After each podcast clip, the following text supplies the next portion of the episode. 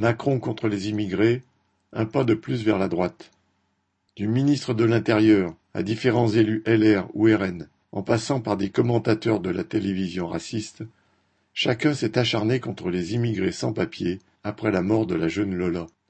Macron a tenu lui aussi à faire entendre son couplet contre l'immigration illégale lors de son interview télévisée du 26 octobre.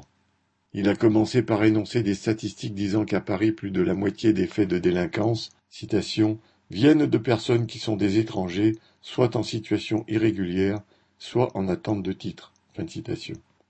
De quelle source a-t-il tiré ces chiffres? A priori, sans surprise, elles proviendraient de Darmanin, ainsi que de l'ex-préfet l'allemand.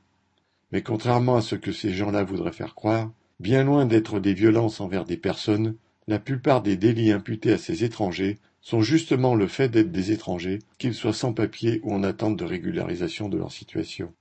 Dans la foulée, Macron s'est engagé à accélérer les expulsions de personnes en situation irrégulière. Voici qui ressemble fort à un clin d'œil vers la droite, en particulier vers les républicains, pour mettre en évidence la proximité des deux partis. N'ayant pas obtenu une majorité absolue aux dernières élections législatives, Macron a besoin d'alliés. Il n'est pas gêné de les chercher parmi les plus réactionnaires et de joindre ainsi sans vergogne sa voix à ceux qui propagent les propos mensongers et racistes.